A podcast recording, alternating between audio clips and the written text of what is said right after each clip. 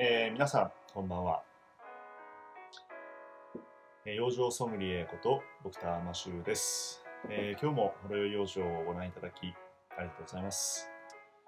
え今日はですね、第7回ということで、え風に負けるなシリーズ、え続けていこうと思います。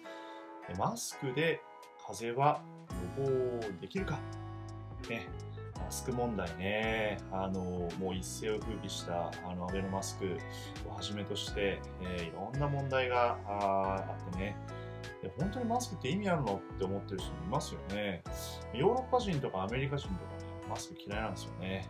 なんかあの、最近僕の患者さんで、あの、フランスから帰ってきた人が、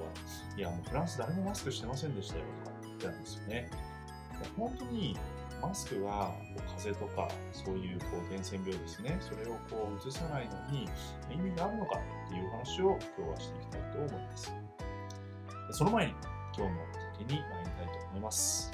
えー、今日のお酒はですね実はもらい物なんですがこちら、えー、シナノツルですね、えー、これ長野のお酒なんですけれども、えー、駒金ですね。駒金市の蔵のお酒になります、えー、これがですね安くてうまい酒ということで有名みたいで、えー、実は、えー、茶壇のですね、えー、ジンのハンディさんからいただいた差し入れのお酒になりますけれどもこれうまかったんですね。えー、まあ、本当にこう綺麗な透明なあれですけれども、こう熟成したようなこうあの魅力的な味わいがですね、こう続くわけですね、いつまでも。ということで、早速飲んでしまいたいと思います。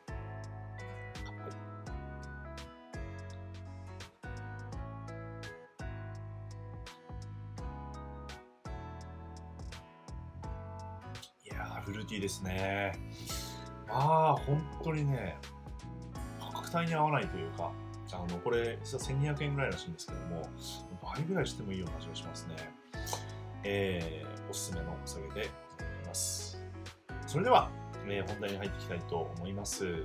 えーまあ、風邪にマスクは意味があるかということで、日本の研究があるんですね。まあ、32人の研究ですけども、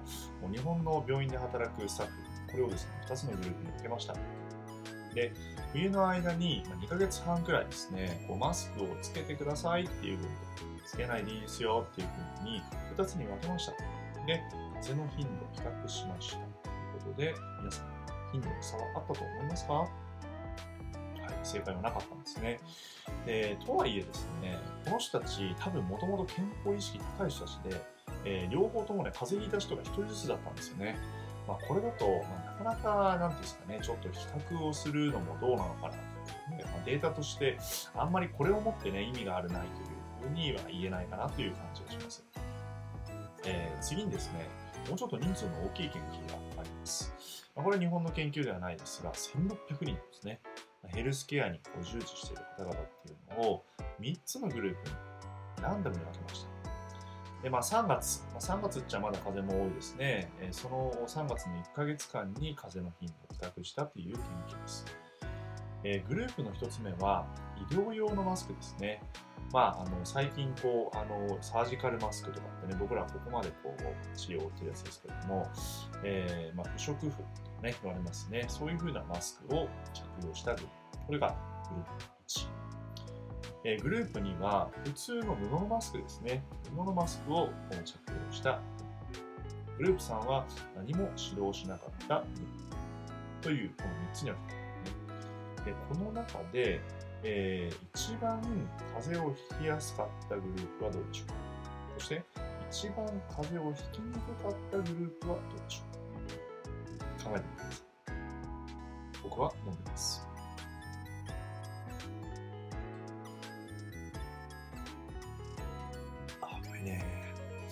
そろそろいいですか？はい。えー、答えはですね、一番風邪をひかなかったのは、医療用のマスクを引いた、あマスクをつけていた方、えー、マス風邪ひいた確率は4.8%だったそうです。一番風邪をひいた群、これはですね、普通の布マスクをつけた群なんですね、7.6%。指導が何もしなかった群は7%ということなので、まあ実はあのマスク布マスクつけた方があの風邪ひいちゃったの？みたいなねそんなデータだったんですね。まあ、もちろんねあの布マスクつけた方が悪いっていうふうにはねこのデータからはなりませんけれどももしかしたらあんまり意味がないかもしれない。ね、だから医療用のマスクに関しては少し差をつけてますので、医療用マスクと布マスク、少し差があるかもしれません。でその差っていうのはどこから来てるかっていうと、やっぱり一つはね、ここに隙間が空いてるんですよね。布マスクなんてこっちも通通なので、こっちも通通、こっちも通通だったら、まあ、ほぼほぼね、あの、まあ、なんていうんですかね、えー、入りたい放題というか、ね、そういうことになりますけれども、医療用マスクは、まあ、あのこっちはね、比較的入んないね。で、大きく息するとマスクがピタッと顔に張り付いてきますのでね。でもこっちからは少し入ってしまう。一番まあ入らないって言われてるのは、あの N95 マスクね。皆さんも気になったことあるかもしれないですけど、95%以上の遮断率を誇っているようなマスク。まあ、僕らは普通の結核の患者さんの診療なんかの時にね、使いますけれども、まあ、そういうのを使うと、まあ、確かに入ってくる。ね。これは感染をとどめる効率が非常に高い。ねだけどね、苦しいんですよね、これね。息が入ってこないってことはやっぱりね、すごい苦しい。ね、だからまあ普段からこれつけなくてもいいんじゃないかな、そんな感じはします。じゃあマスクってなほん本当にね、そのこうツーツー入ったらこうそれだけで意味がないんですかっていうと違うんです。マスクは出さないためにある。ね、ここをぜひですね、今日は覚えてくださいね。あの、実は有名なですねあの、研究がありまして、あの去年のニューグランド・ジャーナル・メディスンというですね、この医療界の中で中駒流れ一番権威がある雑誌で、ね、そこにちょっと面白い動画が載っかったんですね。あの暗い部屋でこう話した時に出た粒子がですね、このエアロゾル含めた粒子があのこう蛍光で染まるような、そんな風な仕掛けをして、Stay healthy っていう言葉をこう喋ったんですね。で、それをこうマスクをつけた。まあ、これ正確に言うと布の濡れた布をここに置いたっていう実験なんですけどもそれを置いた状態とそうじゃない状態それでそのスピーチドロップレットって書いてありましたけどこのこうハっていうねこの飛沫がどれぐらい拡散するかっていうのを調べたっていうそういうふうな動画を載せてましたどうだったと思います？布の濡れたやつもうこれね、全然飛ばないですい。もちろんね、あの、布をつけなかったらめちゃくちゃ飛んでるわけですよ。それが、こう、ここに濡れた布を置くだけで全然落ち止まるんです。だからやっぱりね、こう、あの、粒子を、飛沫を出す方はかなりカットしてくれるんだなということが僕ら分かったんですね。でそれだけじゃなくて、まあ、これあの、そろそろコロナの、ね、疫学データも出てきたんですが、まあ、去年のね、あのマスジェネラル・ブリガム病院っていうところあのアメリカの病院ですね。この研究で、マスクをこうあのヘルスケアのスタッフだけがつけてた状態、それから患者さんも含めて全部こうマスクしたという状態、ね、このフェーズをね、比較したんですね。そしたら、まあ、もちろん医療者だけがマスクつけた状態だともう全然ダメで、どんどん患者が増えてところが、両方ともマスクした瞬間に患者が減り始めたんですね。それでこうどんどんどんどん減ってた。まあ、もちろんね、ワクチンもありますし、いろんなことがあったかもしれません。だけど、やっぱりこう、お互いにマスクをしていると、移し合わないと、飛ばし合わないっていうことになるので、それはすごく大事なんじゃないなっていうね、ことが分かってきます。実はもう一個ありまして、あのこれ今年出た論文でね、メタアナリシスっていうやつです。あの今まで出たいろんなこう論文をこう全部一色単にして、ごっちゃっとこうあの全部データを合わせて解析しましたよ。そういうふうなあ論文が出たんですけども、これもね、COVID-19 コロナの感染リスクを半分以下に下げた。ねえ、応53%減らしたんですかね。えー、っていうふうな論文が最近出ました。ですので、えーまあ、ヨーロッパの人がつけなくても、アメリカ人がつけなくても、日本人はちゃんとつけるようにした方がいいかなと思います。でまあ、感染を自分がこうするときにね、こう食らう方は全く意味ないかっていうと、おそらくそうでもなくて、えー、もう一つのポイントはですね、粘膜でこう入ってくるわけですね。僕らね、1時間に何回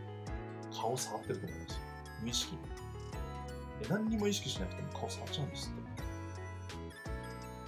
ちょっと考えてみてください